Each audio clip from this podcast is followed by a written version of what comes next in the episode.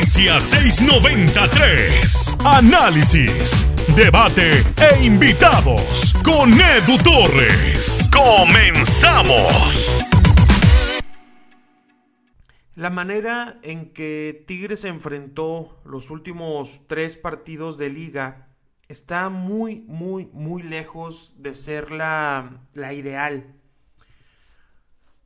Santos, Atlas y Necaxa en el papel eran rivales accesibles según la capacidad individual y colectiva que tiene el equipo de Tigres.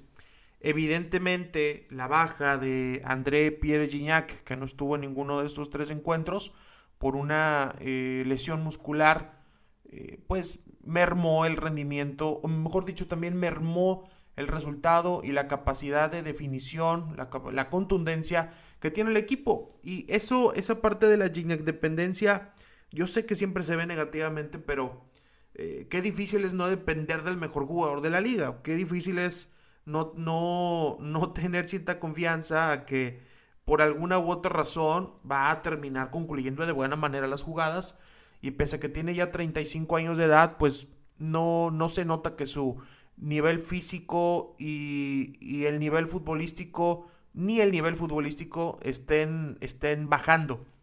Carlos González ha sido el centro delantero, Julián Quiñones ha jugado de centro delantero, hemos visto a Leo Fernández, hemos visto eh, a Luis Quiñones, hemos visto a Javier Aquino. Lo que casi no hemos visto son cambios.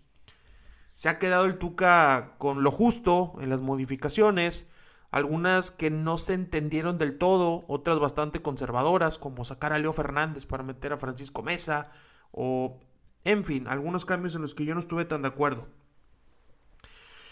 Desde ese partido ante Santos Laguna de visitante que pierde Tigres 2 por 0, hay una, hay una constante, que es que los primeros 45 minutos, es más, quizá los primeros 60 minutos de Tigres llegan a ser de buen nivel. Tienen el control de la pelota, atacan en bloque, recuperan alto, recuperan bien, están ordenados. Pero después viene una baja eh, notable en rendimiento y en intensidad. Esto lo comenzamos a notar sobre todo en la Copa por México, en aquel torneo que realizó una compañía de seguros amistoso en Guadalajara y Ciudad de México, donde Tigres cayó ante Cruz Azul, penales, si no mal recuerdo, donde se pelearon por ahí Siboldi y Ido Pizarro. El equipo bajaba considerablemente el nivel para la segunda parte. Eh, podía ser físico, podía ser un tema de relajación, no lo sé, pero bajaba el nivel y eso le ocurrió durante varios partidos de ya del torneo de liga, del torneo Apertura 2020 e incluso pues lo que es bastante recordado, la cantidad de partidos que les llegaron a empatar eh, en los últimos minutos del encuentro. Yo sí pienso que la baja de juego que tiene Tigres está relacionada a estar cuidando de alguna manera el cuerpo, la intensidad, la, eh, pues la seguridad de cada futbolista para intentar llegar al 100% el Mundial de Clubes. Desafortunadamente, eh, pues está el caso de Francisco Venegas, que eh, en su primer partido de titular, después de muchísimo tiempo, da una muy buena asistencia en cancha del Atlas. Hace buenos 45 minutos, que es de los cambios que yo no entendí por qué, por qué se dieron. Y termina dando positivo para COVID-19 y no viaja.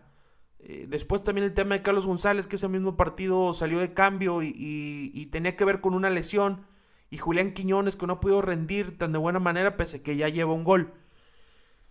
Hubo una muy baja intensidad en ese partido contra Atlas. Y uno, uno piensa, a ver, Atlas es un mal equipo y no estaba haciendo buen partido. Y si en la jornada 1 también te enfrentaste a un equipo que venía diezmado como el León y le pudiste pasar por encima eh, Atlas, perdón, Santos Laguna, fecha 2, primer tiempo, fuiste mucho mejor que ellos. La gran figura del partido y de la jornada fue el arquero. Después contra Atlas, ganas sin meter el acelerador. Y luego viene Necaxa y es algo muy parecido, que hay algunas oportunidades, pero Necaxa termina anotando gol en balón parado, como es algo que, le ha dolido mucho a Tigres en los últimos años. Y alcanzas por ahí a rescatar el empate Todavía temprano, todavía temprano en el, en el reloj con un gol de, de, Carlos el Titán Salcedo. Y esa, esa frase repetitiva de ¿A poco creen que jugando así le van a ganar a Palmeiras? ¿A poco así se van a ir a presentar al Mundial de Clubes? ¿De verdad creen que jugando así le van a ganar al Ulsan Hyundai? Bueno, reitero, para mí este equipo sí se ha estado cuidando, sí está jugando a una velocidad o dos menos de lo que realmente pueden realizar. No, no, no es un secreto o, no es algo que nadie más note que, que están haciéndolo. A mí lo que me hubiera gustado es que sí, que dosifiquen, pero que también hagan rotaciones notables. O sea, si pusiste a Diego Reyes para Cuedero Guayala, si pusiste a Francisco Venegas, eh, ¿por qué no buscar también que tuviera más actividad Raimundo Fulgencio, que tuviera más actividad Jordan Sierra, que son jugadores que de alguna manera te pueden ser útiles en el Mundial de Clubes? Porque ahí sí, entro al punto que quería tocar en esta edición del podcast 693 Express. Tigres tiene que ser un equipo distinto en el Mundial. Tigres tiene que ser un equipo que sabe que se está jugando mucho de la historia de esta institución en función de lo que logren en Qatar en una semana. El primer partido es el día 4, el 4 de febrero. El último partido es el día 11. 4, 7 y 11 serían los probables partidos de Tigres en dado caso llegar a la final, que yo no lo veo descabellado. Y te voy a decir por qué no lo veo descabellado. El Ulsan Hyundai es un equipo accesible, evidentemente. Ya en próximos días, con respecto a cuando se está grabando este podcast, que se está publicando el lunes primero de febrero, vamos a estar eh, colocando aquí en Spotify el análisis del Ulsan Hyundai. Después, en dado caso de que se cumpla lo esperado y le ganes al Ulsan, vas a enfrentar un Palmeiras que trae nueve partidos disputados en el año. Nueve partidos. Jugó nueve partidos en 25 días el, el Palmeiras, perdón. Y sí hubo rotación, evidentemente hubo, hubo rotación. Eh, no, no jugaron lo mismo. Este. 13 jugadores fueron varios. Pero por ejemplo, cuando, cuando Palmeiras tuvo que enfrentarse a Corinthians en el Brasileirao, puso todos los jugadores y les metió cuatro. Y luego tuvo tropiezos contra el Cairá, que fue antes de la final, y es comprensible que ahí hubo muchísima rotación. Y va a llegar al Mundial de Clubes el Palmeiras, sí con una, eh, con una carga importante de trabajo, pero también con cierta, considero yo, cierta relajación. Si bien es cierto que, que lo más importante para, para un equipo en el mundo ya, ya estando en esa, en esa instancia, es ganar el mundial y, lo, que te, lo que te representa vencer un equipo como el Bayern Múnich, que asumimos va, va, a llegar a la final por el camino que tiene y tuviera el camino que sea, iba a llegar a la final. Es el de los mejores equipos del mundo el día de hoy. Eh, Palmeiras ya tiene lo más grande que podía conseguir a nivel sudamericano, que creo que es lo más importante, ¿no? Eh, sabemos que en este continente no se puede ganar algo más grande que la Copa Libertadores de América y Palmeiras lo obtuvo después de muchísimo tiempo, no haciendo el mejor fútbol evidentemente y obvio, si Tigres llega a jugar contra Palmeiras, el viernes vamos a estar publicando un análisis de lo que es el equipo de Abel Ferreira, eh, en dado caso, insisto, de que Tigres avance a la semifinal. Pero yo sí noto que puede haber un tema de relajación por parte del equipo brasileño, que eso no significa que no les importe el torneo, nada que ver sino que hay un momento de relax después de haber conseguido algo tan grande. De alguna manera le pasó también a River. ¿Recuerdan cuando ganó la, la final ante Boca Juniors en Madrid? Fue el Mundial de Clubes a el ridículo. Pasó absolutamente nada con ellos porque lo más grande que podían lograr lo consiguieron.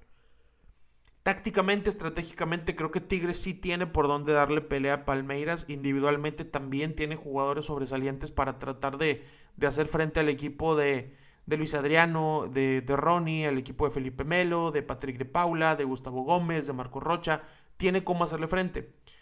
Y es ahí en donde entra un factor muy importante que a Tigres le ha le ha significado una parte fundamental en lo que ha conseguido esta institución, que insisto, si bien es cierto que la parte táctica, estratégica y técnica ha sido vital, también la parte de la, de la motivación y de la exigencia que llevan estos jugadores, sobre todo los líderes del equipo.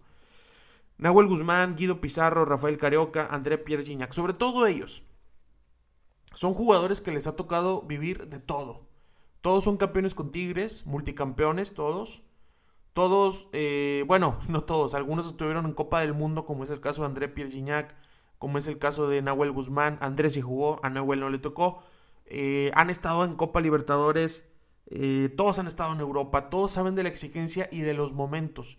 Yo me acuerdo perfecto de ese clausura 2019 donde Nahuel Guzmán se convirtió en el mejor portero del el fútbol mexicano y no solo en el, el mejor portero, el mejor jugador. O del 2016 y 2017 cuando Guido Pizarro era el mejor contención del continente. Cuando Rafael Carioca se metió al Camp Nou a hacerle un gran partido al Barcelona, al Barcelona de Messi. Cuando André Pierre Gignac se ha puesto el equipo a los hombros, por Dios, lo que hizo en el 2020, casi 30 goles con 34 años. Son jugadores que entienden perfectamente los momentos cuando el equipo los requiere y que se han estado preparando para esto, se han estado preparando para hacer historia. Seguramente de la mayoría, a excepción de Leo Fernández, Fulgencio, etcétera, los más jóvenes, va a ser la única oportunidad que tendrán de jugar un mundial de clubes. La única. Porque en el 2021 Tigres no está en la CONCACAF. En el 2022, para calificar a 2022, pues van a tener que ser campeón o subcampeón de alguno de los torneos que se disputan este año. A lo mejor les vuelve a tocar un mundial de clubes porque el formato cambió, pero el nuevo formato está hecho para que vayan equipos de MLS, no no no hay que no hay que engañarnos, está hecho para para para que vaya Galaxy, para que vaya Los Ángeles y Atlanta, eso es lo que lo que a la FIFA le interesa, evidentemente. No es para que vaya Tigres, Rayados y América. Eso no, no, no es llamativo a nivel mundial. Entonces no sabemos si Tigres va a volver a jugar un mundial de clubes. Esta es la gran oportunidad. Lo máximo que han conseguido los equipos mexicanos en el mundial de clubes es un tercer lugar, que es bastante digno. Es el tercer lugar es nuestro lugar en el mundo a nivel fútbol. Estamos a años luz de Europa y estamos abajo de Sudamérica en lo colectivo, porque yo sé que hay gente que me dice, ¿A poco América es inferior que Delfín? ¿A poco Tigres es inferior que Lanús? No, pero estoy hablando de lo conectivo. Como competencia la Copa Libertadores es muchísimo mejor que la CONCACAF. Le da 80 mil vueltas de la Libertadores a la CONCACAF. En exportación, en cantidad de personas que lo ven, en eh, calidad de entrenadores, en historia de los equipos, en dificultad de la competencia. Es 80 mil veces mejor. Y CONCACAF está ahí, en el tercer lugar. Ese es nuestro sitio en el mundo. De verdad. Y, ni modo, te puede gustar o no, esa es la realidad de nuestro sitio en el mundo, el tercer lugar. Y Tigres tiene la gran oportunidad de hacer historia. Y tienen que abrazar el sistema de juego, tienen que abrazar la posesión, pero también ser inteligentes para entender cuándo mandar la pelota larga, cuándo Salcedo tiene que aprovechar esa técnica y visión para poner un pase preciso. Chaca Rodríguez tiene que tiene que dar la mejor semana de su vida, los tres mejores partidos de su vida, o dos mejores partidos de su vida, lo, que le toque jugar a Tigres. Guido Pizarro no se diga, no, no, no se trata de que, de que Guido se convierta en un, en un Frankie Lampard y, haga goles y llegue de segunda línea, o que se convierta en un Engolo Canté. No, no, no, tiene que hacer lo mejor que Guido sabe, recuperar y tocar, conservar la pelota, darle calma al equipo. Rafael Carioca, buscar el tiro de media distancia. Leo Fernández, ser un rebelde, salirse del guion, André Pierre Gignac, ¿qué le voy a decir yo a André Pierre Gignac? Tiene la inventiva y la técnica que hace 20 años no se veía en México de manera regular. Porque de pronto venían dos, tres futbolistas, Tito Villa, Cristian Benítez, que en paz descanse, Salvador Cabañas, y por alguna u otra razón cambiaban de equipo, se iban, le pasaban accidentes lamentablemente, pero André Pierre durante 5 años y medio ha sido constante. Y eso hace 20 años no lo veíamos en el fútbol mexicano. Javier Aquino, el ida y vuelta, Luis Quiñones, el desborde, Salcedo, lo que mencionó ahorita el balón parado y por supuesto también la defensa con Ayala. Nahuel Guzmán, Nahuel Guzmán se tiene que volver a poner una capa de héroe desde el minuto cero. Eso es lo que necesita el equipo. Y por supuesto también salir conociendo a tus rivales. Me da gusto saber que tanto el Chima Ruiz como Juninho iban constantemente en el avión, en este hotel volador en el que iban analizando rivales, analizando el Ulsan Hyundai, viendo ahí los datos de Palmeiras. Me da gusto haber, haberme enterado de eso. También el pasado domingo, es decir, su primer día de entrenamiento, antes de la cena, tuvieron una sesión de video de analizando el Ulsan de 20 minutos, que muchos dicen, no, ¿cómo con 20 minutos lo vas a conocer? Eso dura normalmente las sesiones de video en cualquier equipo. Eso dura. Se lo pregunté a entrenadores de ascenso, a auxiliares de primera división, analistas de video de primera división, todos coincidieron. Yo hago 10 minutos, unos hacen 15, lo promedio es 20. Así me dijeron, así que no es un tema para rasgarse las vestiduras y que tienes que llegar conociendo el Ulsan Hyundai, y que tienes que saber quién hace daño, y que tienes que saber el balón parado, y que tienes que saber cómo hacen los cambios, y tienes que saber también ir conociendo de Palmeiras, porque no puedes terminar el partido y empezar a ver a Palmeiras, ya lo tienes que traer en la mira, saber qué tanto sale Marco Rocha, qué tanto distribuye la pelota Patrick de Paula, cómo entra Felipe Melo, en qué tipos de momentos hacen el cambio de Luis Adriano por Gabriel Silva, si no me falla la memoria, el, el centro delantero suplente de Palmeiras, todo eso tienen que llegar conociéndolo. Y todo ese conocimiento, todo ese análisis, lo tienen que poner a disposición de los jugadores que están sustentados por un sistema, pero que también deben poner de su parte en los detalles individuales y en el factor motivacional. Factor anímico. Factor, esta puede ser la gran oportunidad de tu vida. Eso es lo que tiene que tener este equipo. No se va a parecer en nada a lo que vimos contra Necaxa, contra Atlas y contra Santos. Hablo en la parte de, velocidad y de las cosas negativas. No se va a parecer en nada. No puede. No puede. No, no, no debería parecerse absolutamente nada. Porque si no, Tigres va a estar desperdiciando la oportunidad más grande de hacer historia para el fútbol mexicano. Que por más que digan que se representan ellos solos o no, me da igual. Sería hacer historia para el fútbol mexicano. Llegar a una final, obtener un segundo lugar, sería hacer historia.